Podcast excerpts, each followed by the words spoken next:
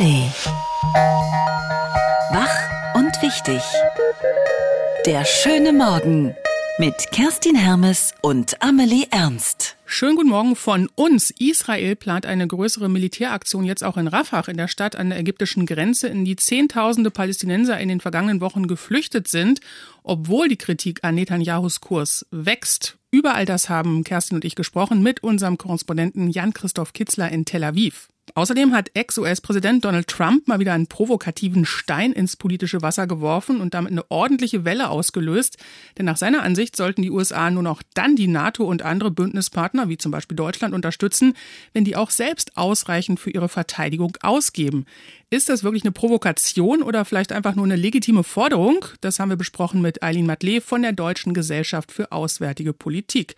Ja, und dann hat äh, Anke Mürre noch kommentiert vom Tagesspiegel, nämlich die Berliner Teilnachwahl und die Frage, warum der Regierende Kai Wegner sich als Wahlsieger sieht. Hier ist die Radio 1 Tagesvorschau. Es ist Dienstag, der 13. Februar 2024. Ja, die einen nüchtern noch aus vom Rosenmontag gestern, die anderen feiern einfach durchgehend weiter. Ist ja schließlich Faschingsdienstag. Und wieder anderen ist das einfach komplett wurscht. Oh ja, und dann gibt's noch ein, zwei Leute, die auch feiern heute, nämlich Geburtstag. So wie Robbie Williams, der wird 50. Daran kommen Sie nicht vorbei. Mit mehreren Veranstaltungen erinnert Dresden heute an die Opfer des Zweiten Weltkriegs und an die Bombardierung der Stadt vor 79 Jahren. Damals starben rund 25.000 Menschen. Die Altstadt wurde nahezu komplett zerstört. Zentrale Aktion ist eine Menschenkette heute für Frieden und Menschenwürde. Sie soll am Abend symbolisch um die Dresdner Altstadt geschlossen werden. Die Veranstalter rechnen mit mindestens 20.000 Menschen. Sportlich, sportlich. Die nächste Chance auf eine deutsche Medaille gibt's heute bei der Biathlon-WM im tschechischen Novo Mesto. Nachdem es ja bisher nicht so rund lief, wollen die deutschen Frauen heute ab 17.10 Uhr nochmal auf die 15 Kilometer Strecke gehen und angreifen natürlich. Franziska Preuß, Janina Hettich-Walz und Vanessa Vogt gehen für das deutsche Team an den Start. Außerdem feiert Selina Grotjan ihr WM-Debüt und zumindest bei Junioren-Weltmeisterschaften hat die 19-Jährige ja schon fünfmal Gold geholt. Im weiten Rund. Es ist wieder Champions League heute Abend und zwar das Achtelfinale. RB Leipzig trifft ab 21 Uhr auf Real Madrid. Trainer Marco Rose begreift das Kräftemessen mit dem Star-Ensemble um Ex-Weltmeister Toni Kroos vor allem als Chance. Ein gutes Ergebnis und ein guter Auftritt zu Hause in Leipzig würden nicht nur die Ausgangslage für das Rückspiel am 6. März und ein mögliches Weiterkommen verbessern, auch im Bundesliga-Alter könnte ein Erfolg gegen Real für Rückenwind sorgen, denn da droht RB gerade den Anschluss an die Champions League-Ränge zu verlieren. Komplett zu hören das Spiel gegen Real Madrid in der Sportschau-App oder auf sportschau.de. Hoch die Tassen. Na, zu denen, die heute noch Fasching oder auch Karneval weiter feiern, gehören unter anderem Baden-Württembergs Ministerpräsident Winfried Kretschmann und Bundesverteidigungsminister Boris Pistorius. Der eine ist nämlich dabei beim traditionellen Froschkutteln-Essen in Riedlingen bei Biberach. Nein, Froschkutteln bestehen nicht aus Fröschen, sondern aus Rinderinnereien, eine traditionelle Spezialität der Region. Mm. Lecker, lecker, ne? Und Boris Pistorius als Niedersachse, der freut sich natürlich auf das traditionelle Ollenburger Grötkohl-Äten. Was ist das? Das natürlich das Grünkohlessen in der niedersächsischen Landesvertretung in Berlin. Wahrscheinlich ist auch Bundesfinanzminister Christian Lindner dabei, wenn er Zeit hat. Der ist nämlich der amtierende Oldenburger Grünkohlkönig und auf keinen Fall vergessen. Heute ist Welttag, Weltradiotag. Dieses Jahr stellt die UNESCO den Radiotag unter das Motto Radio und Vertrauen. Denn trotz seiner mehr als 100-jährigen Geschichte ist das Radio nach wie vor eins der am meisten genutzten Medien und genießt trotz oder vielleicht auch gerade wegen des Internets noch immer großes Vertrauen, während das Vertrauen in Messenger-Dienste und Online-Medien abnimmt. Außerdem äh, das Radio auch Menschen, die keinen Zugang zum Internet haben oder die schlecht lesen können. Laut UNESCO hat immer noch rund eine Milliarde Milliarde Menschen weltweit keinen Zugang zu einem Radio oder anderen Medien. Aber Sie haben ja zum Glück Zugang zum Radio und sind deshalb gut informiert.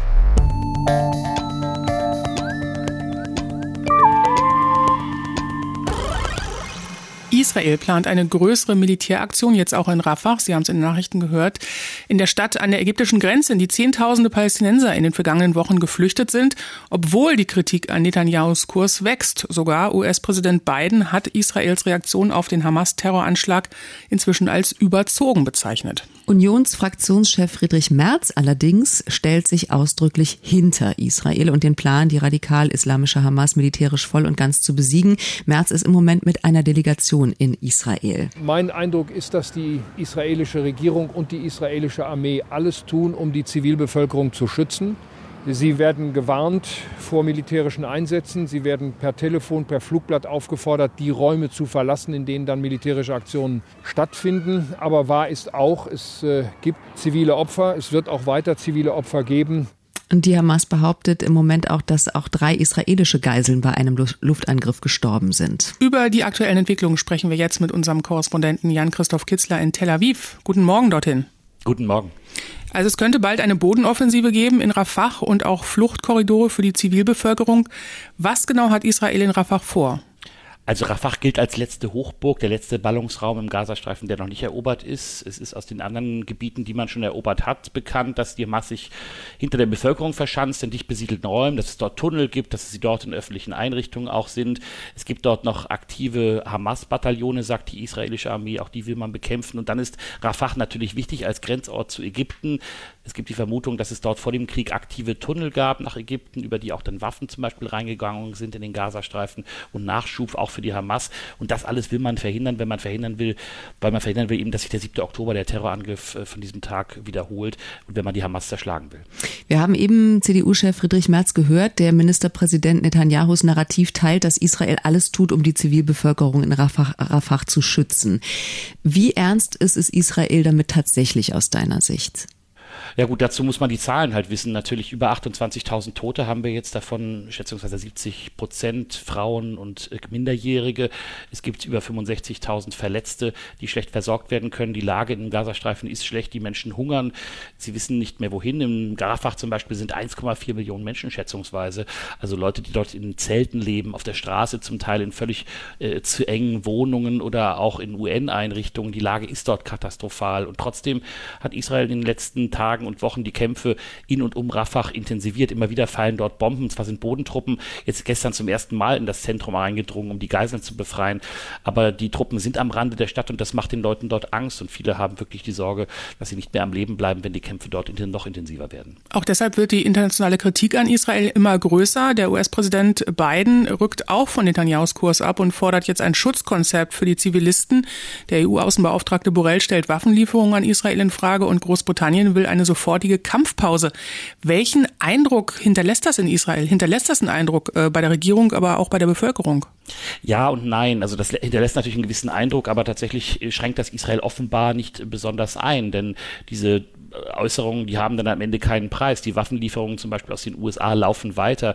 Israel kann sich sicher sein, dass es auch zum Beispiel in Deutschland einen Verbündeten hat, der äh, den Warnungen dann keine Taten folgen lässt. So ist das auch bei den USA tatsächlich und deshalb fühlt man sich bestärkt, erstmal dem Kampf weiterzumachen. Die Ziele werden auch geteilt. Also auch Deutschland sagt ja, Israel muss die Hamas zerschlagen. Die Frage ist eben nur, wie das geht, ohne große und ganz große Schäden bei der Zivilbevölkerung. Deswegen gibt es jetzt eben die Aufforderung, einen Plan vorzulegen, um die Menschen in Rafah zu evakuieren. Aber die Frage ist wirklich, wohin sie gehen sollen, wenn die Vereinten Nationen zum Beispiel sagen, es gibt im Gazastreifen keine sicheren Orte. Hm. Du hast gerade die deutsche Rolle schon angesprochen. Im Gegensatz zu CDU-Chef Friedrich Merz ist die deutsche Außenministerin Annalena Baerbock ähm, eher auf der internationalen Linie. Also sie warnt, eine Offensive auf Rafah wäre eine humanitäre Katastrophe mit Ansage. Wir wissen ja alle, dass Deutschland durch seine Geschichte eine Sonderrolle hat. Wie ordnest du die deutsche Haltung aktuell ein? Ich glaube, das sind Äußerungen, die vor allem nach außen getätigt werden, dass man sagt, man hat auch dieses Thema im Blick. Ich weiß auch, dass die Außenministerin das Thema hier immer wieder anspricht, aber tatsächlich hat Deutschland da, glaube ich, auch kein Druckmittel, solange man nicht da bereit ist, auch dann sozusagen Taten folgen zu lassen. Da sind das Worte, die hier in Israel gehört werden, aber auf der anderen Seite ist man sich sicher, dass Deutschland, von Deutschland da keine Einschränkungen kommen werden. Deutschland unterstützt Israel in diesem Krieg und deswegen gibt es äh, auf der einen Seite unterschiedliche Äußerungen nach außen, wenn man sich jetzt äh, Friedrich Merz anhört, der gerade hier ist, oder Annalena Baerbock, die in den nächsten Tagen wieder hierher kommt. Aber tatsächlich am Handeln äh, ändert sich nichts und da ist sich Deutschland, äh, da ist sich Opposition und Regierung einig. Israel wird unterstützt. Deutschland steht an, an der Seite Israels in diesem Krieg. Über die aktuelle Lage in Israel und im Gazastreifen haben wir gesprochen mit unserem Korrespondenten Jan-Christoph Kitzler in Tel Aviv. Vielen Dank. Donald Trump polarisiert. Das ist nicht neu. Auf einer Wahlkampfveranstaltung am Wochenende hat der ehemalige US-Präsident und Wiederkandidat jedoch eine besonders provokative Aussage gemacht. Wenn NATO-Partner ihre Beiträge nicht zahlen, solle die USA sie auch nicht unterstützen. selbst bei einem russischen Angriff. Bundespräsident Frank-Walter Steinmeier zeigte sich besorgt. Diese Äußerungen sind verantwortungslos und spielen sogar Russland in die Hände und daran kann niemand in unserem Bündnis ein Interesse haben. Verständnis hingegen zeigte Christoph Heusgen, Chef der Münchner Sicherheitskonferenz, die am Freitag beginnt. Ich glaube, das ist doch legitim, wenn Amerika äh, sagt, also ähm, wir erwarten, dass unsere Partner in der Allianz ähm, ihre Hausaufgaben machen, ihre Versprechen, die sie schon 2014 gegeben haben, vor zehn Jahren auch tatsächlich einhalten. Wie also sind Trumps Äußerungen einzuschätzen? Das fragen wir Eileen Matle. Sie ist Sicherheitsexpertin der Deutschen Gesellschaft für Auswärtige Politik. Schönen guten Morgen. Guten Morgen. Ja, wie bewerten Sie die Aussagen von Trump? Ist das eine weitere Provokation oder hat er in der Sache nicht eigentlich recht? Beides. Es ist eine Provokation und in der Sache hat er zumindest insofern recht, als die NATO-Staaten, als insbesondere die europäischen NATO-Staaten nicht seit 2014 im Übrigen, sondern bereits 2006 intern in der NATO zugesagt haben, sich auf das 2-Prozent-Ziel zuzubewegen. Und zumindest im vergangenen Jahr 2023 waren es gerade mal nach NATO-Berechnungen elf Staaten von jetzt mittlerweile 31, die dieses Ziel erreichen. Insofern könnte man, wenn man wohlgesinnt ist, Trump unterstellen, dass er die äh, Alliierten dazu bringen möchte, dazu bewegen möchte, das 2-Prozent-Ziel auch endlich umzusetzen. Deutschland gehört ja nicht zu diesen elf Staaten, die das 2-Prozent-Ziel umsetzen. Verfehlt das Ziel jahrelang schon. Hat man das Thema unterschätzt? Ja, würde ich sagen. Man hat das nicht so ernst genommen. Ich meine, das Gute ist, dass in diesem Jahr Deutschland die 2% erreichen soll. Das sehen so zumindest Berechnungen vor. Das Problem ist nur, dass wenn wir das jetzt in diesem Jahr erreichen, sieht es nicht danach aus, als ob wir das, als ob, als ob Deutschland das dauerhaft in der Zukunft ähm, weiterhin erreichen wird. Und das führt dann natürlich wieder zu der, sozusagen, zu der Aussage von Trump zurück. Was machen wir dann oder was machen die USA mit Staaten, die dieses 2-Prozent-Ziel nicht erreichen? Aber ja, sicher hat Deutschland, haben deutsche ähm, Politiker das in der Vergangenheit nicht so ernst genommen, wie sie es hätten nehmen sollen. Jetzt versuchen die Bundesregierung und speziell der Bundesverteidigungsminister Boris Pistorius da ja nachzusteuern bei den Rüstungsausgaben. Gestern wurde auch der Bau einer neuen Munitionsfabrik in Niedersachsen gestartet. Ist man da jetzt äh, sozusagen in Anführungszeichen auf einem richtigen Weg? Also wenn es immer heißt, wer Frieden will, der muss sich für den Krieg rüsten? Oder ist es wirklich nur sozusagen äh, vergleichsweise überschaubare Aktion dort? Die Aufsetzung eines Sondervermögens in Höhe von 100 Milliarden was jetzt 2022 erfolgte, in Reaktion auf die russische, erneute russische Aggression gegen die Ukraine, ist sicher der richtige erste Schritt gewesen. Aber genau das ist es, der erste Schritt von vielen, die jetzt noch folgen müssen. Denn jetzt ist schon klar, dass das Sondervermögen spätestens 2028 ähm, ausgegeben sein wird. Und bisher ist aber noch nicht klar, wie es danach weitergeht. Es ist nicht klar, ob der reguläre Haushalt entsprechend steigen wird oder ob es eine Art Sondervermögen 2.0 geben wird. Und das ist ein Problem, weil dann auf einmal äh, eine, eine Finanzierungslücke von etwa 30 bis 50 Milliarden entsteht und eine solche Summe nicht einfach mal kurz und ähm, kurzfristig von einer ähm, anderen Regierung organisiert werden kann. Sie beobachten die Lage ja äh, die ganze Zeit intensiv. Was glauben Sie? Wie schätzen Sie das ein? Was würde es für die NATO tatsächlich bedeuten, wenn Trump im November die Präsidentschaftswahlen gewinnen würde? Das wäre äh, erstmal, äh, würde ich sagen, wäre das, es könnte ein Problem werden, wenn er seine Aussagen wahr machen würde. Also wenn wir ihn beim, also ich denke, wir müssen ihn beim Wort nehmen. Das ist richtig und das lässt sich auch innerhalb der NATO erkennen, dass sie ihn ernst nehmen, dass sie auch seine Aussagen ernst nehmen.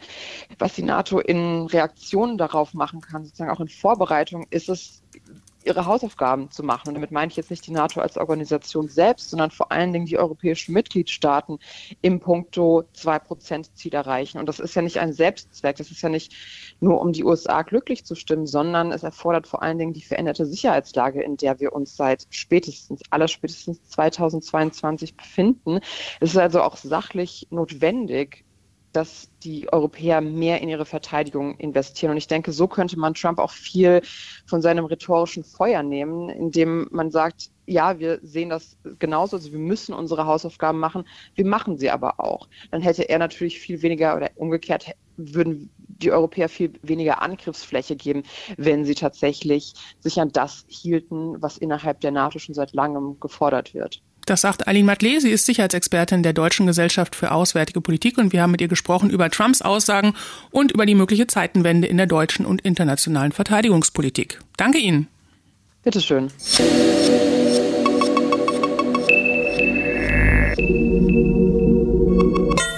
Berlin hat wieder gewählt. Ein Teil von Berlin. Bei der Wahlwiederholung vorgestern konnte rund eine halbe Million Wahlberechtigte zum ersten Mal in der Geschichte der Bundesrepublik nochmal ihr Kreuzchen machen. Und so bekam die Hauptstadt mitten in der Legislaturperiode so eine Art politischen Stimmungstest geliefert. Während vor allen Dingen die beiden Ampelparteien SPD und FDP Stimmen verloren haben, haben AfD und CDU dazu gewonnen. Und was seine Partei betrifft, die CDU, weiß Berlins regierender Bürgermeister Kai Wegner auch warum. Ich glaube, das liegt vor allen Dingen daran, dass wir in Berlin eine gute Regierungsarbeit machen und dass wir tolle Wahlkämpferinnen und Wahlkämpfer, tolle Kandidatinnen und Kandidaten haben, die in den letzten Tagen und Wochen vermehrt mit den Berlinerinnen und Berlinern gesprochen haben. Wir haben gespürt, wir haben eine gute Stimmung für die CDU in der Stadt. Eins ist klar. Der Dienstagskommentar mit Anke Mürre. Stellvertretende Chefredakteurin beim Tagesspiegel. Guten Morgen. Morgen. Schönen guten Morgen. Hat Wegner recht? Naja, also zunächst mal ist ja die äh, Interpretation von Wahlergebnissen eine ganz eigene politische Sportart. Da wird jeder und jede ab der Kreisliga von, von Karrierebeginn an quasi drauf trainiert. Regel Nummer eins, Gewinne hat man selbst erarbeitet, für Verluste sind die anderen verantwortlich. Insofern ist es natürlich folgerichtig, dass die CDU gewonnen hat, weil sie in Berlin so toll regiert und die mitregierende SPD verloren hat, weil die Ampel im Bund es nicht bringt. Soweit so erwartbar. Nur dass es bei dieser Mini-Wiederholungswahl jetzt noch etwas bizarrer heruminterpretiert wird. Denn da haben ja leider die wenigsten verstanden, worum es bei dieser Wahl eigentlich ging, warum der Nachbar abstimmen durfte und man selber nicht durfte. Und ob das nun eigentlich irgendwelche Auswirkungen auf irgendwas haben kann. Und das zeigt sich ja leider auch an der Wahlbeteiligung, die trotz der Hunderttausenden, die seit Wochen für die Demokratie auf die Straße gehen, dann doch nur bei 51 Prozent lag. Und also gut die Hälfte der Menschen, die da aufgerufen waren zu wählen, hat ihr dem demokratisches Privileg der Wahl einfach sausen lassen. Und wie gefährlich das ist, das hat offenbar noch nicht jeder verstanden. Beispiel Raed Saleh, der SPD-Vorsitzende, der sagte, seine Partei habe es geschafft, Zitat, gegen alle, gegen alle Voraussagen, trotzdem im Gesamtergebnis weiter stärkste Kraft zu bleiben. Das kann man sich nie ausdenken. Das ist so irre. Angesichts des ohnehin schon recht schmalen Ergebnisses von, von 23,4 äh, Prozent im Jahr 2021, das jetzt durch die Teilwiederholung auf 22,2 Prozent geschrumpft ist und die SPD damit nur noch vor den Grünen liegt, weil die auch 0,4 Prozentpunkte verloren haben. Ja.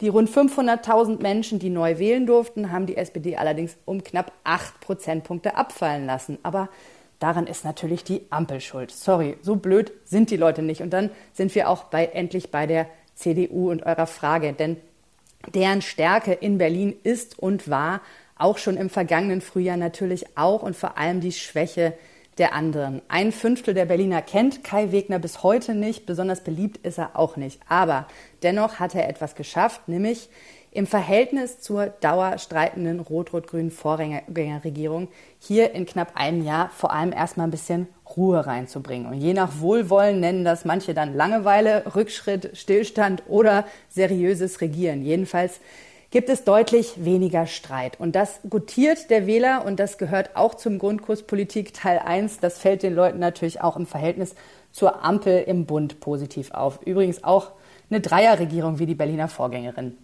Und dann ist es den Leuten vielleicht auch gar nicht so wichtig, wenn da inhaltlich bisher wenig Visionäres aufgetaucht ist. Oder im Gegenteil, sie finden es vielleicht sogar gerade gut. Stichwort Rückkehr zum Tempo 50. Und denn es ist vermutlich vielen auch egal, dass der Plan der so dringend benötigten Verwaltungsreform mal wieder verschoben wird und der versprochene Girly-Zaun später kommt. Das nimmt man nimmt der gemeine Berliner dann nur noch achselzuckend zur Kenntnis. Doch was dann unterm Strich wirklich bei Wegner auf der Rechnung landet, das entscheidet eben nicht eine Miniwahl jetzt Mitte Februar, sondern im Herbst äh, 2026, wenn in Berlin die nächste Wahl schon wieder ansteht, dann dürfen auch wirklich wieder alle mitmachen. Mal sehen, wer dann den Bundestrend auf seiner Seite hat oder ihn zumindest für sich interpretieren kann. Der Dienstagskommentar von Anke Mürre vom Tagesspiegel. Vielen Dank. Sehr gerne. Die Radio 1 Denkpause. Heute mit Robbie Williams, Musiker. Bereuen ist sinnlos. Das Leben ist zu kurz, um sich über Dinge, die man gesagt hat, Sorgen zu machen. Ende der Denkpause. Soweit der schöne Morgen am Faschingsdienstag. Morgen am Aschermittwoch ist natürlich nicht alles vorbei. Nein, dann melden Kerstin und ich uns wieder pünktlich um fünf.